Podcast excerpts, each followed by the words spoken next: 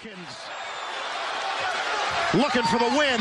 Holiday, four seconds, three seconds. The jumper is good. The New Orleans Pelicans select Zion Williamson from Duke University. Let's dance.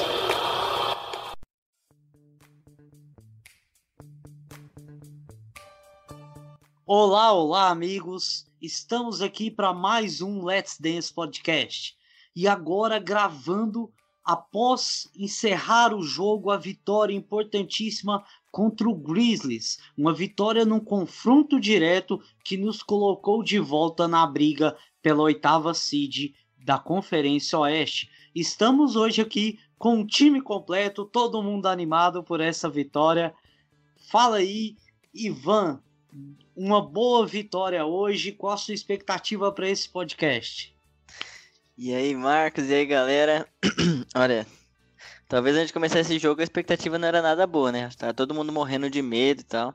Mas, aleluia, saiu a vitória, então a gente tem muita coisa boa para falar. Vamos falar dos outros jogos também, é claro.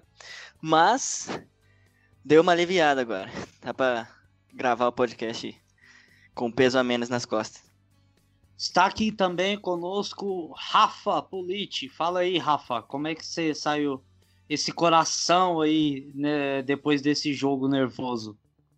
Ave Maria, rapaz. Que isso, eu não, não tenho uma idade para essas coisas, não. O Pelicans, ele. Cara, se você tem alguma coisa aí na família de coração, alguma doença crônica aí, bicho, vai no médico antes de começar a acompanhar o Pelicans mais de perto, cara, porque, ó, falar pra você, seu coração, cara, tá em risco, viu? Bom, estamos aqui também com Gilson Makimoto, o homem que nos informa diariamente sobre o Lonzo Ball, direto me marcando aí nas redes sociais. É muito bom porque às vezes eu fico fora, tô trabalhando e ele tá sempre marcando. Mas é um prazer, Gilson, ter você aqui conosco novamente para falar dessa vitória. E já peço para você aproveitar, deixa aí, já falar do nosso incrível parceiro, que está cada vez melhor essa nossa parceria. Nossa, cara, se o Rafa já não tem idade, imagina eu que sou mais velho. Nossa, foi realmente algo para aliviar o coração, cara, porque foi, foi complicado, foi tenso. Então, justamente para dar uma aliviada, né, limpar esse, todos esses sofrimentos, a gente tem que escutar os podcasts da família Fumble na net, né? Porque, cara, depois dessa noite a gente precisa dar essa essa força para o nosso parceiro e, escutar o máximo de outros podcasts, outras notícias, para a gente dar uma aliviada para a sequência desse, desse campeonato. Ufa, eu senti um alívio nessa última fala. É muito bom a, a gente estar tá aqui para falar. Uh, primeiro de tudo, eu quero pedir perdão, dar uma pausa nessa empolgação inicial nós vamos ter que falar das derrotas, meus amigos. É triste isso, mas aconteceu. Nos dois primeiros jogos nós perdemos para o Utah Jazz e também para o Los Angeles Clippers. E nós temos que falar sobre isso. Ivan, a gente estava até empolgado para aquele jogo contra o Jazz. O Zion voltou com li minutos limitados, mas voltou. Ah, o que, que você achou daquele jogo em si, da, da derrota, de como foi, né, na última bola? É, qual sua análise sobre esse jogo, esse primeiro jogo na bolha? É, falando meio sucintamente sobre esse jogo, né, que depois a gente vai falar de coisa boa.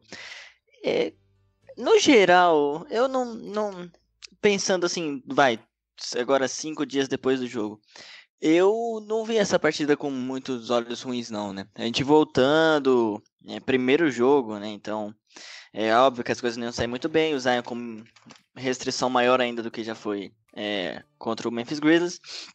E, no geral, o time foi bem, né? O problema não era a derrota em si, né, pro Utah Jazz, foi como ela veio, como você falou. Na última bola, a gente ficou com uma diferença muito, muito grande no, no decorrer da partida e acabamos deixando, deixando passar essa diferença, deixando o Utah Jazz chegar. E o Utah Jazz é um time muito bom, mesmo sem o Bogdanovich. É, é, o quarto colocado do Oeste, a gente sabe como o Oeste é difícil, e o Utah Jazz é um time que tem muito talento, tem um, um elenco muito bom. E é um jogo, assim, totalmente perdível, né? Perdível, assim, português, claro. É porque é um time muito capacitado, mas no contexto do jogo e a gente precisando vencer, a gente sentiu muito, muito essa derrota. Depois do jogo contra o Clippers mostrou que a gente sentiu muito a derrota no jogo anterior. Mas, de maneira geral, eu vi como uma boa atuação do time, né? Perder a última bola pro. E a bola quase caiu, aquela bola do Junior. Perder na última bola aí pro, pro Utah Jazz é. É algo normal de se acontecer, ainda mais contra o Utah que a gente já tem um passado recente bem conturbado mesmo. É, pois é, esse passado aí, inclusive um roubo no, no lance do Ingram, que a gente fica puto toda vez que lembra, mas tá tudo certo. É, e você, Rafa, o que, que, você achou dessa, desse jogo, dessa derrota? Essa última bola que quase cai e a gente sai com a vitória. Putz, essa última bola, cara. Eu, tava, eu já tava até vendo o flashback daquela última bola do Ingram. Falei, puta, agora não vai ter nem tempo dos caras inventar uma faltinha ali pro, pro Gobert estar lance livre. Mas não caiu dessa vez. Foi. Bom, foi normal, né? Infelizmente, com um time jovem, assim, quando, quando aperta mesmo a responsabilidade ali, eles não têm experiência, né? Nesse jogo em si, eu achei que eles até que eles brigaram, não foi por falta de vontade, né? Jogaram, se jogaram, bateram, tomaram porrada. É, foi, eles foram lá pra guerra. Mas chegou no final ali, é o meu único negocinho que eu tenho com o Gentry. Eu sei que a galera odeia o Alvin Gentry, eu não sou um deles. Mas esse é o meu problema com o Gentry. Eu senti falta lá no final do jogo. Beleza, Brandon Ingram, nosso closer, nosso fechador, ele é o cara que se dá a última bola, mas antes da última bola, a gente não tinha jogado. Era bola no Ingram, sai todo mundo de perto e vira o KD. E ele ainda não tá nesse ponto. Não sei se ele algum dia vai chegar num ponto alto desse, mas é... a gente via jogada após jogada Mike Conley e Rudy Gobert. Pick and roll, sexta. Pick and roll, falta. Pick and roll, bola de três livre e a gente não parecia que tinha alguma coisa esquematizada. Esse é o meu único problema com isso. A gente podia ter segurado o jogo melhor se, na minha opinião, tivesse um esquema mais claro ali, um, uma direção mais clara para todo mundo fechar. Mas que o Ivan falou, puta, cara, é. Acontece, é um jogo que, pô, contra quarto colocado e um timaço ainda, então paciência, né? Acontece mesmo. Bom, é, a gente teve uma, uma distância, uma diferença de 16 pontos no segundo quarto e nós perdemos de virada, ainda quase conseguiu essa vitória no fim, mas mesmo assim, Gilson, você acha que essa experiência que o Ivan e o Rafa falou, ela foi primordial para essa derrota do Pelicans? Ai, com certeza, gente. Também esse retorno aí da, da temporada, né, realmente parecia que o pessoal no terceiro quarto o time estava bastante cansado, estava sem ritmo.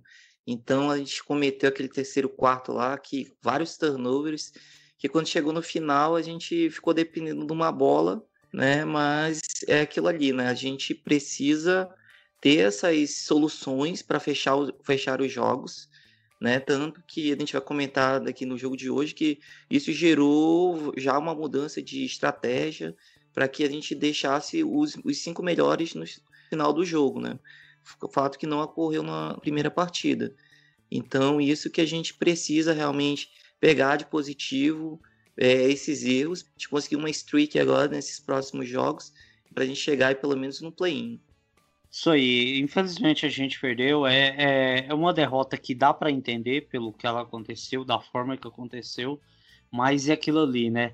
Às vezes falta experiência para esse time, mas o que tem de talento disponível, a hora que esses jovens pegar no breu e, e evoluir mesmo, uh, nós vamos ter um grande time à disposição para poder lutar é, com mais afinco por essas vitórias. Bom, e como já foi falado, no segundo jogo nós tivemos a derrota cachapante, aquela a vaca deitou no primeiro quarto já, já praticamente a gente podia desistir do jogo ali. Foi muito ruim uh, tentar assistir, eu digo assim, tentar assistir um final de jogo como aquele para o Clippers, uh, uma derrota que, que até doeu muito por causa disso, da forma como aconteceu. É, Ivan, o que, que, você achou dessa questão dessa derrota pro Clippers, da forma que ela aconteceu? E olha que era um Clippers um pouco desfalcado. É, mesmo assim, é claro, ele tem dois jogadores dos melhores da NBA, mas do jeito que aconteceu, doeu mais, não foi? Com certeza, com certeza, doeu muito do jeito que foi, mas como vocês costumam comentar, eu sou o cara do otimismo aqui, então eu vou até falar pouco desse jogo, vou deixar para vocês falarem mais. Porque assim, não tem muito como eu falar do Pelicans em si, quando o Pelicans não entra em quadra. Então, o que aconteceu foi ridículo, assim, foi obviamente, você viu do Portland Trail Blazers contra o Celtics, o Celtics começou atropelando o Blazers também, só que o Blazers mostrou garra, né? Mostrou garra, falou, não, vamos batalhar até o final. Batalhou, chegou no fim, graças a Deus perdeu, mas quase ganhou. Então é uma coisa que a gente sentiu falta. A gente viu que o time estava abatido. A gente não viu uma tentativa de luta. É óbvio, o Clippers é, tava numa noite inspiradaça também. Tudo que ele jogava um pote caía. Mas a questão desse jogo em si é que a gente viu muita falta de vontade no Pelicans, né? Tanto que a gente veio para essa partida contra o Grizzlies Obviamente, né? Tentando trazer um pouco de otimismo, que agora a tabela fica mais fácil, mas a gente veio desanimado. A gente veio que esse era o jogo da temporada mesmo agora e o time não parecia que estava lutando para chegar nos playoffs, né? Parecia que o time estava lá para cumprir tabela e dar experiência para os garotos e só isso, porque o que aconteceu contra o Clippers foi algo assim, eu não vou me aprofundar muito, mas foi algo ridículo, ridículo. Não, não, eu não vejo explicação para a gente nem sequer ter conseguido começar a batalhar nessa partida, né? É complicado mesmo. Ah, no primeiro quarto, nós perdemos, estávamos perdendo por 12 pontos. No final do segundo quarto, nós estávamos perdendo por 32. No final do terceiro quarto, a diferença era de 37 pontos. Depois terminou ali nos 23 pontos, porque no, no último quarto eles mandou o terrão deles, né? E o nosso terrão é melhor que o deles e acabou diminuindo essa diferença. Mas, Rafa, o que, que você achou da questão da, da forma como foi essa derrota para o Clippers? Eu tô rindo até agora do nosso terrão aí. Gostei, Marcão. Muito bom. Ah, a gente tem o Michael Alexander Walker Jordan, né? Isso aí, cara. Qualquer terrão aí contra Nikhil Alexander Walker, coitado, bens a Deus. Mas, cara, é basicamente o que o Ivan falou, né? Precisa entrar em quadra pra gente pensar alguma coisa, né? Os caras botaram uniforme e foram lá servir de sparring pro Clippers. Foi uma sapatada na boca, bem dada, né? O Clippers é mais time que o Pelicans, mas não é time de 40 pontos para abrir 40 pontos. Porra, o Pelicans tomou 77 pontos no primeiro tempo. Pode estar tá caindo tudo. 77 pontos. Porra, quantos turnovers o Pelicans teve naquele nesse jogo maldito, meu Deus. Então, isso me diz um pouco sobre as lideranças dentro do Pelicans. Tem alguma coisa para aproveitar é que os líderes ali não conseguiram acender a chama na molecada não. Porque que nem que nem vocês falaram, os caras entregaram o ouro, a vaca já estava deitada, atolada até o chifre de que desde o segundo quarto. Então, porra, essa foi uma oportunidade perdida, na minha opinião. Contra o Jazz, pelo menos eles lutaram, tal, é aprendizado, última bola, erros pra caramba, muita falta. Eles aprenderam alguma coisa, eu acredito, mas contra o Clippers foi totalmente perdido. Eu não vejo o que, que eles conseguem tirar de bom daquela surra que eles tomaram. Então, isso me deixa mais chateado do que, com certeza, muito mais chateado que contra o Jazz. Espero que eles achem alguma coisa aí para aproveitar, porque olha, é difícil esse jogo, viu? Bom, é, realmente foi um jogo bem complicado de assistir. Eu confesso sim que no, no final do primeiro tempo eu não queria nem mais ver. Eu ainda assisti o começo do segundo, ali no começo do terceiro eu entrei, não vai que o time tira um pouco a diferença, mas não deu mesmo. Eu nem vi o último quarto, o último quarto eu deixei a televisão ligada, a Deus dará e fiquei mexendo no celular, fazendo minhas coisas. Eu não tinha mais vontade nenhuma de ver basquete naquele dia. É, e você, Gilson, o que, que você viu desse jogo, dessa, dessa atuação bem é, ruim e até vergonhosa contra o Clippers? Olha, foi também muito decepcionante, pessoal. Olha, é, como vocês falaram, né? No, na metade, já mais de 37 pontos já tava perdido mesmo. Mas realmente, essa parte aí do espírito aí dos meninos faltou, né? Os líderes também não conseguiram, mas também muito do matchup do, do Clippers, né? Os caras têm dois wings aí que, meu Deus, para você passar de um aí que pegar outro, então praticamente o Ingram foi anulado, o Drew Holiday também não conseguiu aproveitar né? Então foi, foi muito complicado mesmo. Foi justamente isso. Agora colocou, o pessoal costuma falar no box, né? O time tá nas cordas e tinha que ter tirar alguma coisa dali. Então eu espero que o que a gente tenha tirado foi justamente isso, né? Esse senso de urgência que faltou. Tanto que hoje teve uma entrevista com o Derek Favors que perguntaram dele o que, que você achava dos próximos jogos. Ele falou: foca nesse jogo. Né? Então, assim, se não ganhar esse jogo, praticamente está acabado. Então, justamente isso, passo a passo, jogo por jogo, né? Concentrar no, no seu adversário daquele dia. Vai ter dias aí que a bola não vai estar tá caindo, mas você tem que tirar alguma coisa para que a gente possa conseguir vencer jogos, né? Como o, o Jazz fez com a gente. Foi sobrevivendo até lá o terceiro quarto. Aí no quarto quarto conseguiu melhorar um pouquinho a defesa é, e conseguiu ganhar o jogo. Então acredito que esteja faltando isso. Mas o problema de fechar jogos também não é só nosso, né? Não sei se vocês viram o jogo do Dallas contra o Suns, né? Até o próprio Dallas não conseguiu fechar aquele jogo. Então, realmente, eu não sei se é uma questão do, do retorno às atividades, a falta de ritmo, mas eu acredito que a gente vai ter que criar soluções. Hoje já foi pelo menos um alento para o que, que a gente pode estar tá utilizando para os próximos jogos. Bom, então é isso. Uh, finalizamos essa parte triste da nossa história recente. E agora vamos nos alegrar novamente, vamos soltar esse sorriso, vamos ser otimistas, porque enfim veio a primeira vitória na bolha. Acabou de acabar esse jogo. New Orleans Pelicans 109, Memphis Grizzlies 99. Tivemos aí uma atuação bem mais convincente. Podemos até nos alegrar, porque os dois primeiros jogos foram os mais difíceis, realmente, da nossa tabela de oito jogos. Agora no terceiro vencemos, e nos próximos cinco nós vamos pegar os seguintes adversários. Nós temos no dia 6 é, o jogo contra o Kings às duas e meia da tarde. No dia 7 nós temos o jogo contra o Wizards às 9 horas da noite. No dia 9 nós temos o San Antonio Spurs, que vai ser um jogo muito importante. San Antonio está brigando por essa vaga às 4 horas da tarde. Temos também na terça, dia 11, outro jogo contra o Kings. É bom vencer esses jogos, principalmente contra Kings e Spurs. E para fechar a bolha, nós vamos enfrentar na quinta-feira, dia 13, o Magic. O horário ainda não está definido, vai depender de como for as chances da gente chegar lá, mas é uma tabela mais acessível. Nós temos aí o Wizards que praticamente está com um time bem fraco e temos os adversários diretos. Então é uma tabela mais fácil para buscar essas vitórias. E diante dessa vitória de hoje contra o Grizzlies, ah, qual que é a sua animação, Ivan, para não só sobre esse jogo, mas sobre o futuro próximo do Pelicans?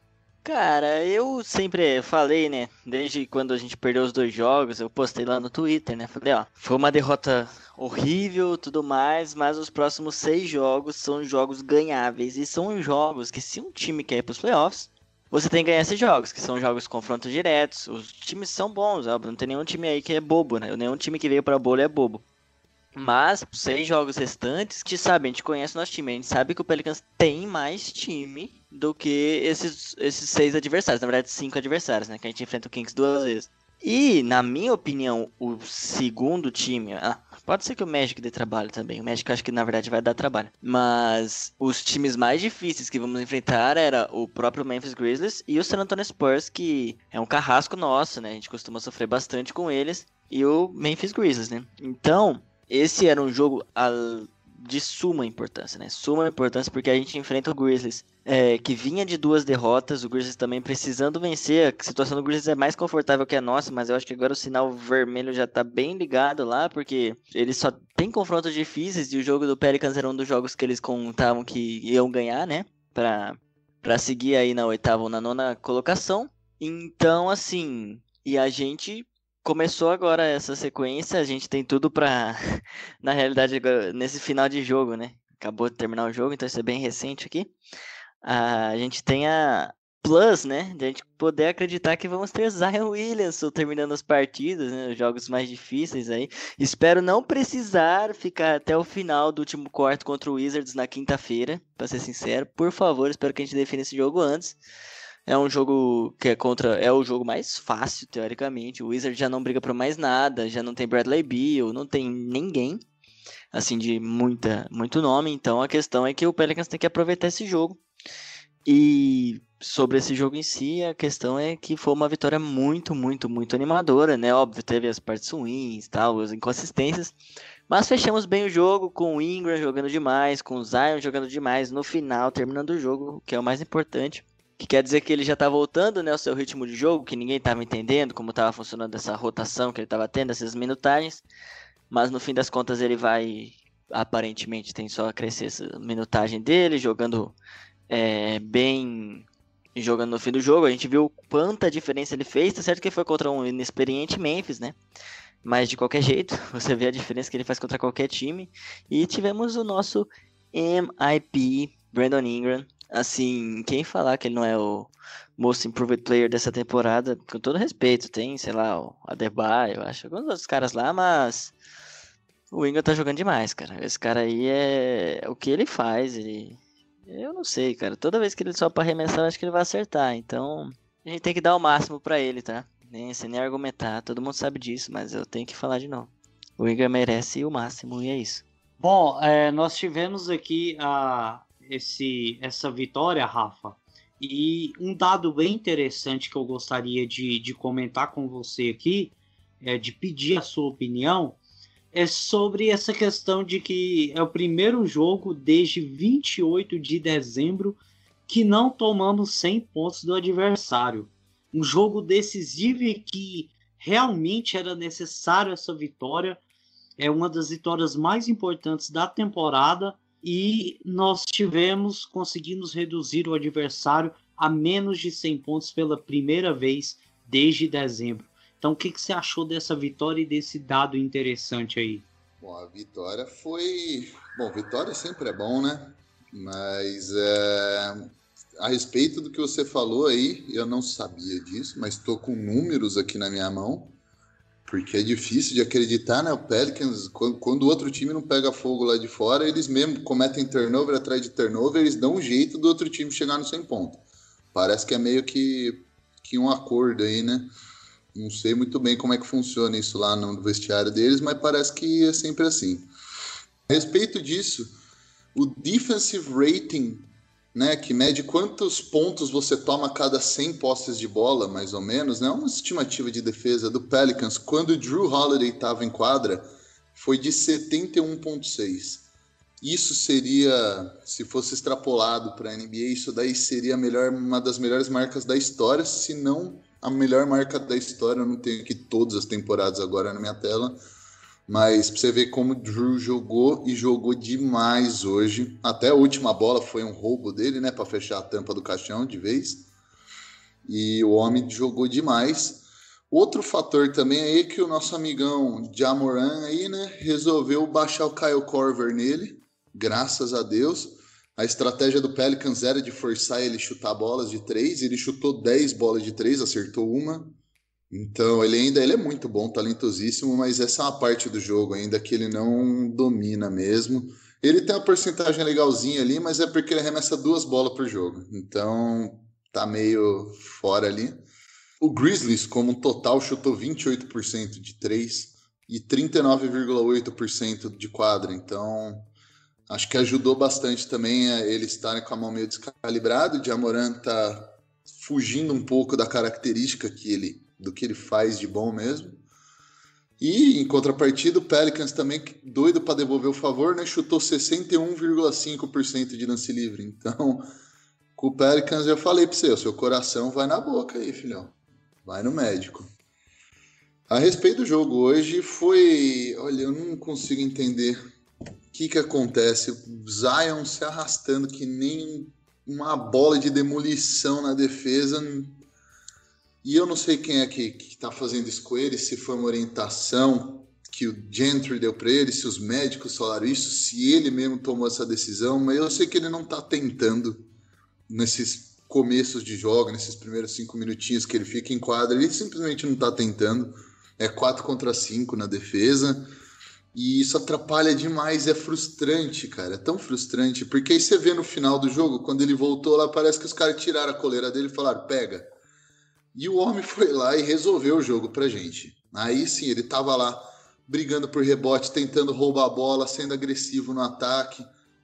Cara, e é tão frustrante você ver tanto talento, tanto potencial, e o cara parece que não tá, tá com o freio de mão puxado. Eu não sei o que que tá acontecendo aí, se é dele, quem que foi que deixou isso daí na cabeça dele, quem que deu essa orientação para ele, ou se é coisa dele mesmo, mas. E é por isso que eu tô tão revoltado, mesmo a gente tendo ganho o jogo, cara. É revoltante você ver que dava pra pra gente ter resolvido essa parada que nem no último jogo. Dá pra ter resolvido no terceiro quarto e deixar a turma do terrão, que nem o Marcos fala, brincando ali de, de arremessar e trocar cesta no último quarto, mas infelizmente Pelicans, Pels are gonna Pel, né?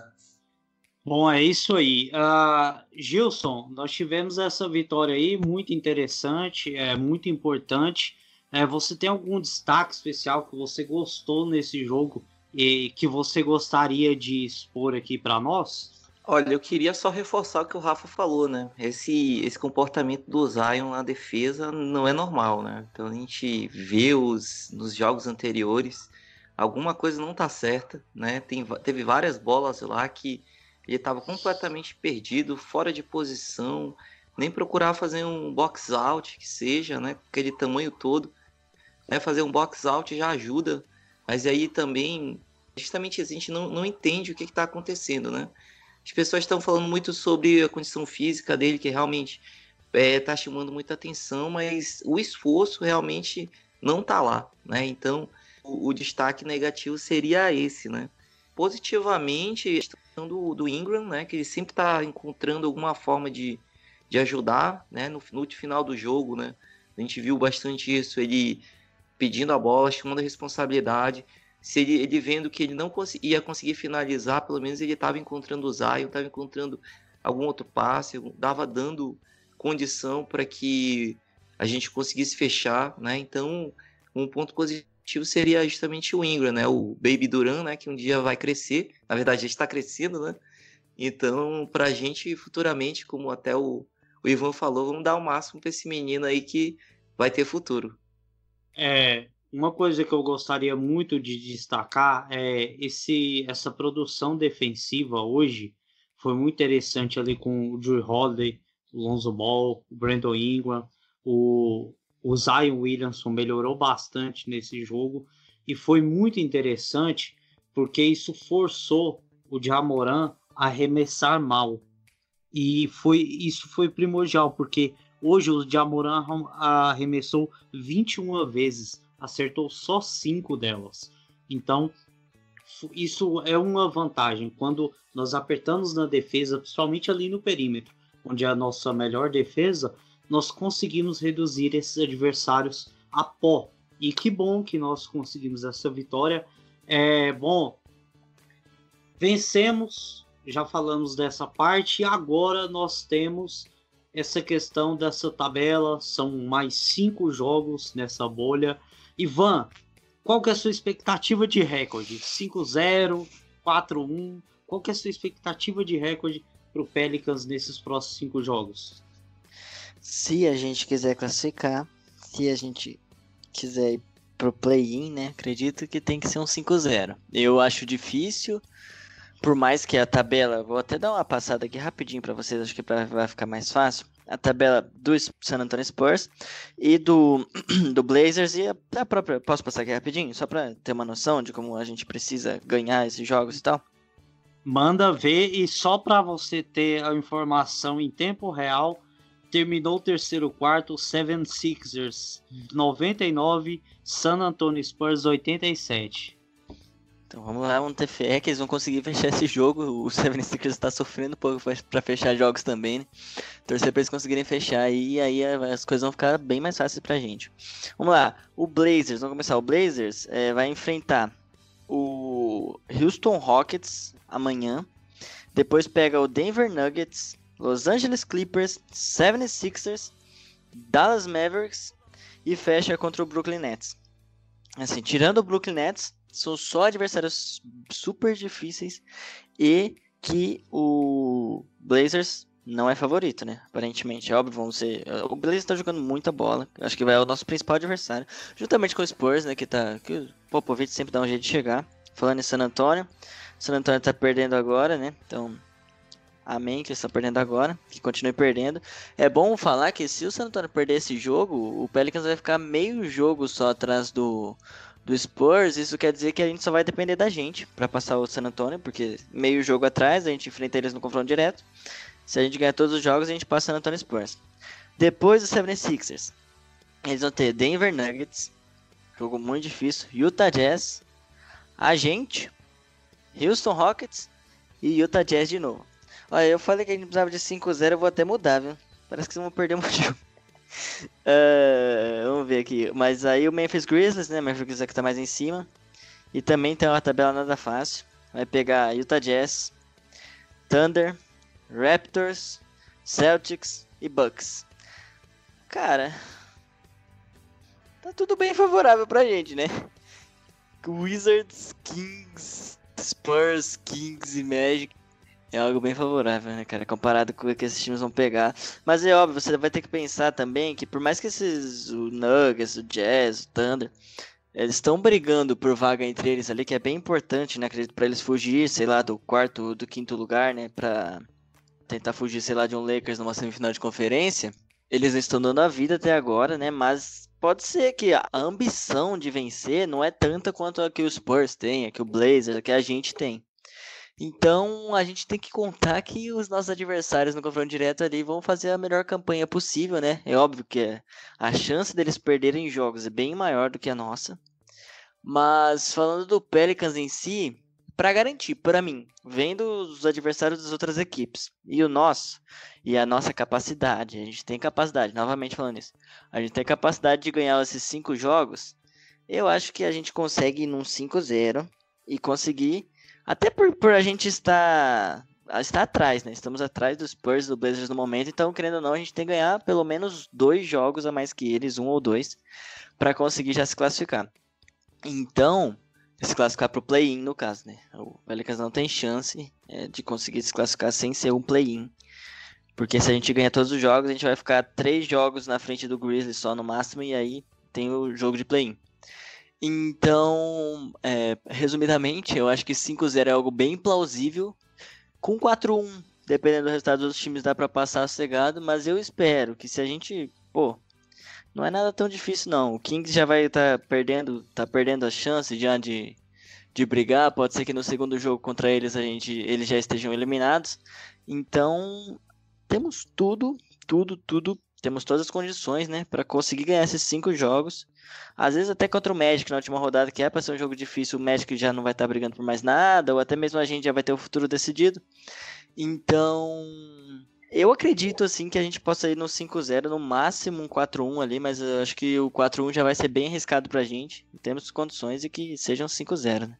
Isso aí. Aí, Rafa, você costuma ser um pouquinho pessimista. Você tá mais otimista dessa vez para esses próximos cinco jogos?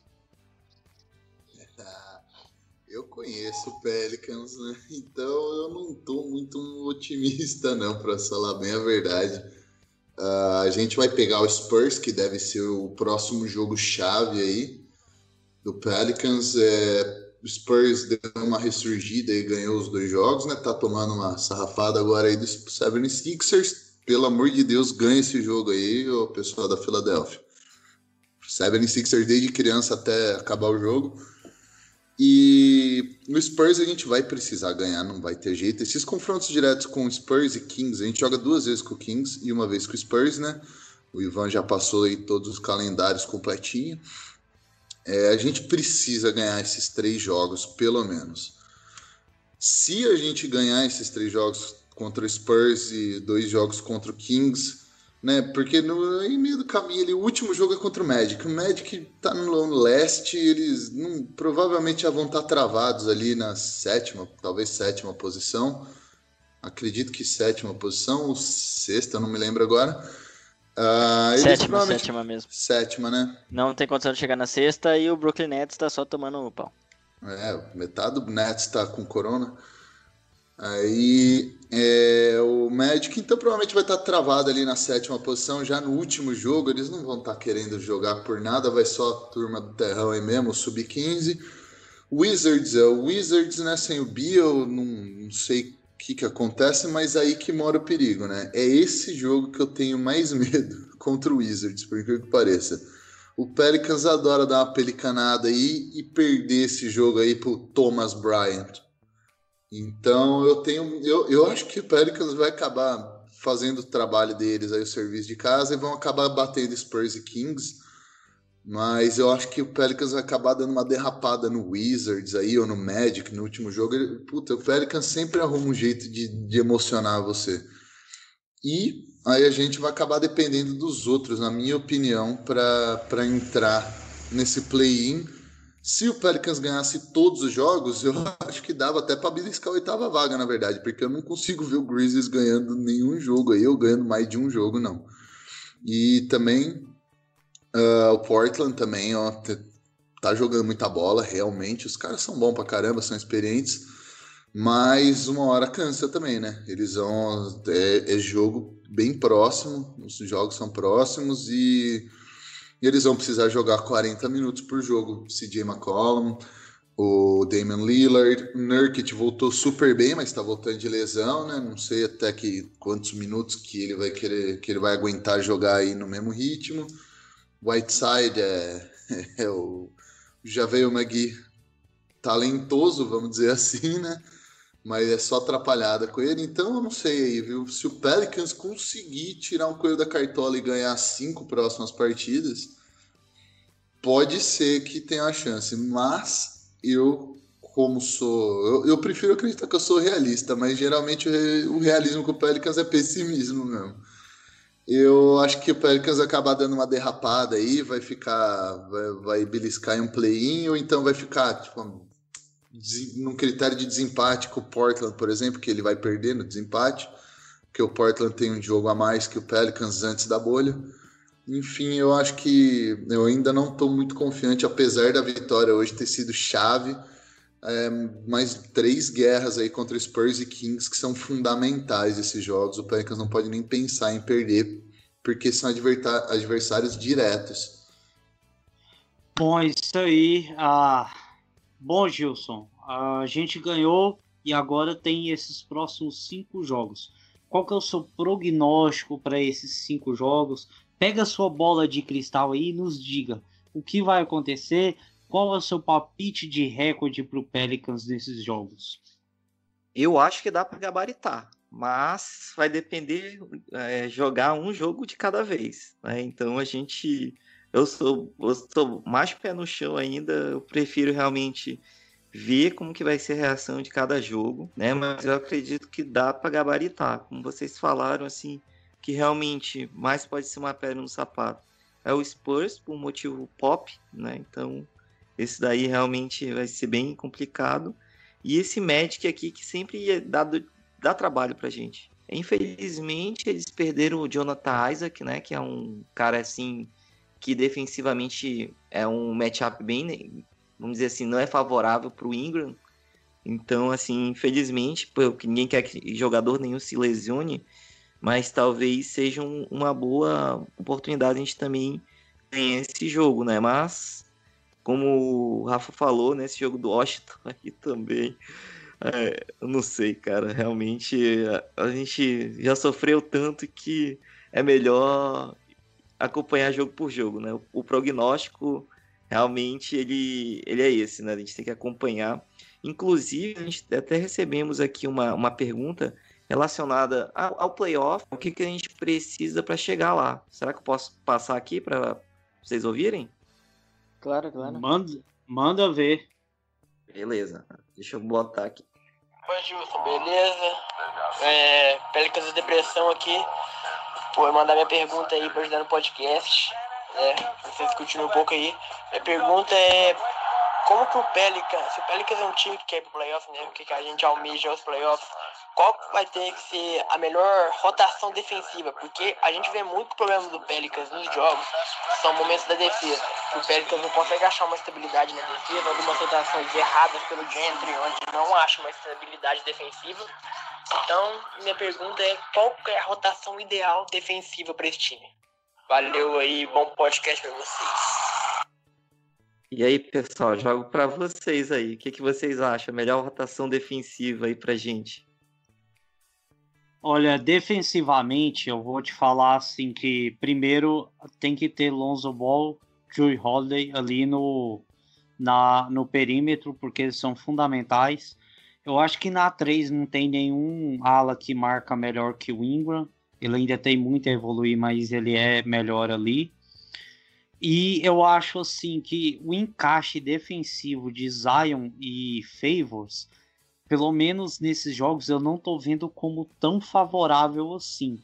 Eu gostei muito mais de quando depende do encaixe do time também, né? Porque às vezes tem time que é melhor o encaixe, tem melhor que é outro, mas eu gosto muito quando é o Meli ajudando o Zion.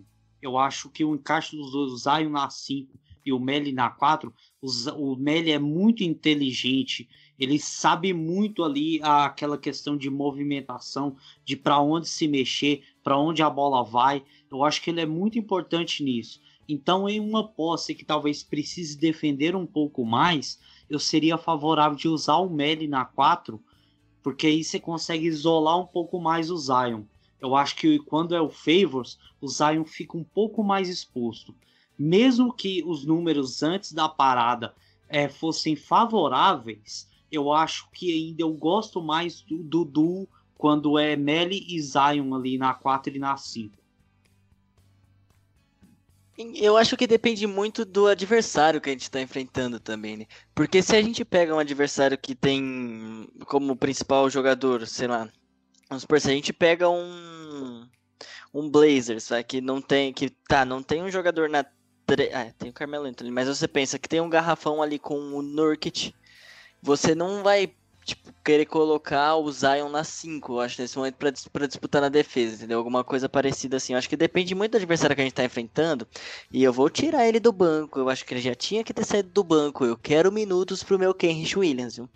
O Kenrich Williams, é óbvio. Vocês podem achar, até, até achar que eu tô errado. Mas na defesa, o Kenrich Williams joga demais. Demais. A gente lembra, é óbvio, ele tá voltando de lesão. Talvez tenha tudo isso também. Mas o Kenrich Williams, cara é o cara que se a gente enfrenta o Lakers, eu coloco ele para marcar o LeBron. Essa é a questão. O Kent Williams, ele é um jogador. Obviamente, tá dadas as devidas proporções. Mas o Kent Williams, ele é um, um, jogador que ele é muito bom na defesa. Ele é muito bom na defesa. E se a gente tá precisando defender, eu acho que a gente tem que usar mais ele. É, é óbvio, é uma questão. Ele não contribui muito no ataque. A gente vai precisar, óbvio, que, sei lá, o restante jogasse assim, talvez com o Kenrich na 4, o Zion na 5, é uma, é uma coisa mais difícil, é ser um small ball bem small ball mesmo. Mas o, o Williams, na minha opinião, ele é o, o segundo melhor defensor do Pelicans, assim, vamos ver. O Lonzo defende muito bem, obviamente. O Josh Hart até que defende bem, o Drew Holiday né, é o primeiro, unanimamente. Mas para mim, o Kenrich Williams é o segundo melhor defensor do Pelicans. E dependendo do, de quem a gente tá enfrentando. Ele é um ótimo. Ele é original, originalmente joga na 3, né? O Kent Williams. É, é assim, é um jogador que ele não vai ter muitos minutos, mas pelo menos para defender umas posses assim específicas, eu tava querendo ver mais ele em quadra, né? Ele, eu não sei se o Marcos já chegou a ver o Kent Williams jogar bastante, porque ele acabou não atuando muito essa temporada, né? Jogou só na pré-temporada, nos scrimmage também. Mas o, o Gilson e o, o Rafa acho que podem falar bastante, assim, assim como eu, um pouquinho do Kent Williams, porque não sei se eu tô puxando muito o saco dele, mas eu gosto muito dele defendendo. Eu acho que algumas posses seriam interessantes, assim, falando especificamente da defesa. Kenny Russell. É, é, assim, eu, você falou, eu não vi muito dele, o que eu vi foi nessa temporada. É, na verdade, quando uh, eu via no passado Pelicans, eu olhava muito o Anthony Davis, o Drew Holiday. Eu não ia olhar para um cara como o Kenrich Williams.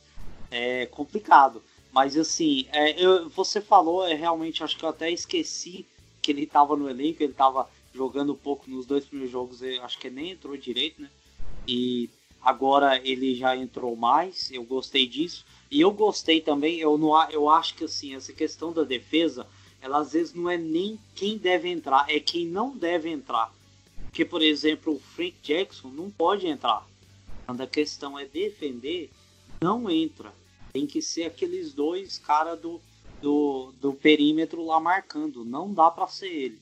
É, e o Ken Williams é realmente ele chama mais atenção pela defesa, porque pelo ataque aí já é um pouco mais difícil. E você, Rafa, o que, que você acha? Eu gosto do Kenny Russell, mas que nem o Ivan falou, ele ele tá voltando de lesão, mas ele, ele cara, ele é ele tem aquele dom. Você não sabe como, mas ele tá sempre no lugar certo na hora certa. Ele parece que ele não tem talento, parece que ele não que ele não nada. Mas parece que, cara, ele tá sempre lá para tomar um charge, a bola, porra, o rebote parece que tá sempre ali. Ele, ele, é, pô, ele é bom para tomar charge, viu? Puta saco de pancada para ser atropelado ali. Mas eu gosto, defensivamente, particularmente, eu acho que depende do em qual momento do jogo, para mim. Que, que eu gosto do Melly, que nem o Marcão falou, eu gosto do Melly com o Zion, porque inversamente, né? Defender o Melo é mais atacado, porque ele é mais, um pouco mais devagar e tal, ele não é fisicamente imponente, ele não é um super atleta. Então, defensivamente, ele é um pouco mais atacado, só que ele permite que o Zion rode, o garrafão inteiro. Ele consegue sair lá fora para contestar, ele fica, ele é mais confortável jogando lá fora. O Favors é aquilo lá, o negócio dele é onde tá pintado ali de outra cor. Saiu dali do garrafão, ele não tem ideia de precisar de um mapa para ele. E eu gosto também, eu acho que para finalizar jogos, eu particularmente eu gosto de uma lineup que o Gentry até que já foi, mas foi muito pouco porque o Zion perdeu muito tempo da temporada, né? Mas eu gosto quando ele vai com o Drew, com o Lonzo e ele coloca o Josh Hart na 3, o Brandon Ingram na 4 e o Zion na 5. A gente perde um pouco de capacidade de rebote, vai precisar dar uma gangue ali do rebote, mas o Josh Hart é um puta reboteiro. Ainda mais para o tamanho dele, para a posição dele ali, 2 e 3. Ele é muito bom reboteiro. O cara tem coração demais. Ele não tem problema nenhum de fazer uma falta, de, de dar o corpo ali para tomar uma porrada. Eu gosto bastante dessa lineup, mas tem esse porém de que a gente fica vulnerável no rebote. Agora, se o Zion estiver tentando, Aí eu já, já acho que a história é outra, porque o Zion, quando ele quer, se ele joga aquele corpo em cima de qualquer um ali do 5, do 4, do 3, seja lá quem for, ele consegue a posição. Mas, no geral, eu acho que ela é muito boa defensivamente, dá para trocar tudo. A gente não precisa, todo mundo tem mais ou menos a mesma altura, por que pareça. Acho que o Brandon Ingram o Lonzo Ball são os mais altos dessa lineup. Mas você pode trocar tudo, você tem muita mobilidade mas tem esse contra de que os rebotes ali, não, a gente tem vários, vários reboteiros individuais muito bons. Lonzo é excelente para um, um, armador como reboteiro. O Drew também pega os seus rebotes ali. Josh Hart é muito bom para ala. O Zion, quando quer, também é um ótimo reboteiro. E o Ingram também está ali quietinho, quietinho, lá pegando seus seis rebotes por jogo. Porém, eu não sei o que acontece que quando esses caras estão juntos, não parece que ninguém pega o rebote. Eu não sei explicar o que acontece. Mas eu iria de Josh Hart ali no lugar do Favors, porque eu concordo com o que você falou, Marcos. Eu não acho que ele e o Zion ali, eles têm um encaixe tão bom na realidade quanto parece no papel. É isso aí. Eu tenho que falar para você tomar cuidado com esse negócio de elogiar o Josh Hart, porque ele adora fazer falta para três lances livres no final do jogo. é verdade. Isso não é de hoje, é desde os tempos de Lakers. Eu já venho sofrendo com isso há muito tempo. Ele é bem besta nessa questão. Quem, no fim das contas, ele é o nosso de pato, hein? É isso que eu ia falar, né? no fim das contas, o Josh Hart é o nosso patinho. Eu não falei no podcast, vou falar agora. O Josh Hart é o nosso pato por quê? O pato é um animal que ele nada, ele voa, ele anda. Só que ele não nada bem, ele não voa bem, ele não anda bem. O Josh Hart é isso, ele faz ponto, ele defende, ele pega ponto. Ele faz tudo. Obviamente tem uma raça do caramba, ele é um baita jogador. Tô falando mal, jogou muito hoje. Falando. Mas na questão, ele, ele é isso, ele faz tudo, só que ele não é um especialista em nada. Ele ajuda muito pro time, é um jogador ótimo, obviamente. Assim, pra, pra elenco, assim. Mas é, ele é o nosso pato, cara. Ele vai ser muito útil em várias ocasiões, mas a gente não pode depender dele para algo assim, sim, né? Nada contra. Ele é aquele cara que você pergunta, né? Pô, o Josh Hart joga bem pra caramba? Você fala, então, ele tem vontade pra caramba, assim. Nossa, mas ele é bom jogador? Cara, ele corre muito. É, pô. Bom, isso aí. É, então, encerramos por aqui. Eu até postei uma, uma coisa no Twitter para ver se aparecia mais alguma pergunta. Não apareceu. Então, encerramos por aqui, até para facilitar o trabalho do editor e não ter muito tempo. Então, uh, vamos uh, nos despedir do pessoal que acompanhou até aqui, pessoal que é guerreiro, que é forte, valente, por aguentar, suportar a gente aqui. E que bom que você está ouvindo. Eu quero deixar aqui novamente uma mensagem é, que nós temos as nossas redes sociais aqui. Eu sou o Marcos do arroba Alonso Brasil. Nós temos o Ivan aqui com o No Pels Brasil. O Rafa ainda acho que ainda está ajudando o Renan ali no Brandon Ingram BR, né? E temos o Gilson Makimoto, que está ali é, sempre é, nos informando né, sobre a, a, as notícias diárias do Pelicans. E se você quiser entrar conosco, pode mandar uma pergunta para nós mesmos. É, e também pode entrar em contato de outras formas. Nós temos nosso e-mail e é, espero que você também possa compartilhar com os outros é, com outras pessoas que existe um podcast do New Orleans Pelicans especial aqui para o Brasil. Se você está no bonde da hype do Zion, então seja muito bem-vindo. Que bom que você está aqui. Bom, e para agora é, é só nos despedirmos. Fala aí, Ivan, deixa seu, se tiver um destaque final, pode. Você tem toda a liberdade para falar agora. Meu destaque é falar que eu tenho o Pelicans Brasil, né? Você tem o Lonzo, o Rafa ajuda no, no Ingram. Mas na verdade nosso insider é o Gilson, né? O Gilson não é nenhum jogador, filho. O Gilson é o nosso insider. O perfil dele é dele mesmo. Ele pega as notícias, manda pra gente. O Gilson é o nosso insider. E é isso aí, diretamente. E enfim, agradecer, né? Quem teve coragem de ouvir até o final. É, Continuem otimistas, viu? Sigam, me sigam, não sigam o Rafa aí que fala coisa. Vamos acreditar, pô, não custa nada. Depois se vai cair, a gente vai ficar triste de qualquer jeito. Então acreditar. É isso aí, me sigam no Twitter lá, Pelicans Brasil. Tô sempre postando do time, falando das coisas. E é. E espero que a gente. Ó, o. O Spurs tá perdendo por dois pontos agora. Eu espero ouvir esse podcast e ouvir feliz, né? Porque o Spurs não conseguiu virar. Mas enfim, vamos torcer para continuar assim, que os Sixers ganham o jogo, tá acabando. É isso. Falou, galera. Obrigado para quem acompanhou. Tamo junto aí. Tomara que a gente consiga pros playoffs. Alô, aqui quem fala é o editor do futuro. Ivanzinho pode dormir tranquilo. O Sixers ganhou do Spurs, garoto.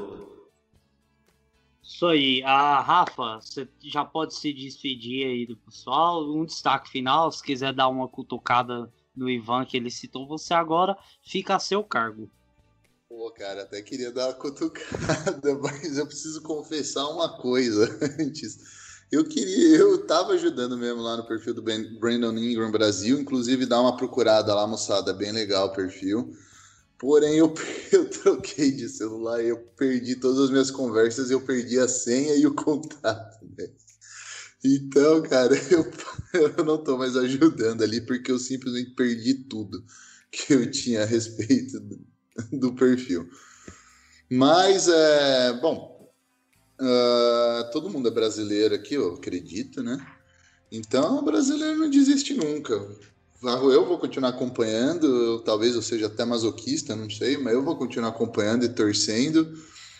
E infelizmente eu não acho ainda que o Pelicans vai conseguir mandar bem. Porém, eu acho que o futuro é muito bom. Então, fica de olho aí, bem-vindo se você está se interessando agora, se você viu o Zion botar o botar o Jamoran aí de filhinho dele, a gente está começando a abrir uma creche aí, né? Porque o Drew é pai do, do Damian Lillard, né? O Zion, pelo jeito, vai ser pai do Jamoran e o Ingram, pelo jeito, vai ser pai do, do Jazz inteiro aí, né? Então, tomara que a gente abra a creche aí do Pelicans aí para cuidar da, da moçada aí. Mas brincadeiras à parte, são rivalidades que eu acho que vão perdurar aí por pelo menos uns 5, 6, 10 anos, quem sabe, né? Porque o Jazz ainda tem o Donovan Mitchell, o Grizzlies tem toda essa molecada e a gente também tem. Então, de olho aí no Pelicans, muito obrigado vocês e dá uma passadinha lá também no Fumble na net, dá uma olhadinha que tem bastante coisa legal lá que vale a pena. Beleza? Um abraço, moçada. Opa, isso aí. É, só atualizando aqui, é, lance livre para o 76ers, Embiid matou, diferença foi para 3. Vamos lá. Vamos ganhar essa, Sixers. Isso aí. Ah, Gilson, ah, estamos encerrando por aqui. Se quiser deixar um destaque final ou falar alguma coisa, é, a palavra está com você agora. É isso aí, pessoal. Muito obrigado pelos elogios. Né? Eu tento aí que o trabalho é muito pesado, muito sacrificante, mas tudo que eu consigo de informação, né, garimpando, minerando aí nessas internet de meu Deus aí, eu tento passar para vocês para a gente sempre estar tá bem informado, né? Quem sabe, né, um dia eu realmente seja um insider, né? Quem sabe, né? Mas assim, Gilson Ginarovski. é, inclusive, né, inclusive até o Andrew Lopes, ele deu uma curtida no, no, no Twitter meu, no reply aqui em português, eu até achei estranho, né? Mas faz parte, né? Quem sabe? Falou seu nome no Sport TV, né? Ah, isso aí é verdade, né? Vocês têm que aprender, pessoal. Tem umas técnicas aí pra gente ser ouvido, a gente tem que puxar um pouco o saco aqui e tá, mas no final o que é importante é que a gente consiga deixar o nosso projeto mais visível, né? Isso que eu tento fazer. Mas assim, então é só mesmo agradecer a todos, né? É, o Marcos acabou esquecendo, mas a gente é, a gente agora tem um canal no, no YouTube, né? A gente já teve aí uns 15, 20 acessos aí, então para quem está no home office aí tem quer dar uma distraída, que um papo descontraído, umas opiniões aí, às vezes, vamos dizer assim, não muito legais, né? vamos dizer assim, um Sai pouco fora. contraditórias, mas mas faz parte, pessoal. Isso daí tem gente que tem que colocar a gente do pé no chão, né? Então, tem que ser assim mesmo. Então, obrigado a todos aí, né? Vamos, vamos dar uma colher de chá para o editor, que eu acho que vai passar a madrugada para correr atrás desse prejuízo. Mas até a próxima, pessoal. Um abraço. Ô, Gilson, é, Gilson Ginarovski, desculpa, eu esqueci de citar o YouTube. Bom, é, galera, nós abrimos esse canal no YouTube, agora todos a, todas as edições de, de podcast vão estar disponíveis lá também. Eu fiz uma ediçãozinha meio cagada, só colocando umas fotos lá para rodar, mas pouco a pouco eu vou melhorando nisso, eu vou colocar algumas coisas a mais para você estar tá inteirado também é uma, uma nova forma de você ouvir o podcast. É claro que você não vai ter as imagens, mas quem sabe futuramente a gente faz uma livezinha lá, aparece o rosto de todo mundo aqui e para você conhecer a gente, acompanhar melhor. Então, esse é o final do nosso podcast. O editor agora já está pronto para poder trabalhar e espero que você volte a ouvir na próxima edição. Se você puder, onde você estiver ouvindo, assine, é, curta, compartilhe, faça o que você puder para nos ajudar a levar a palavra do Pelicans às pessoas que ainda não ouviram. Então agradeço a você que ouviu até o final e até a próxima.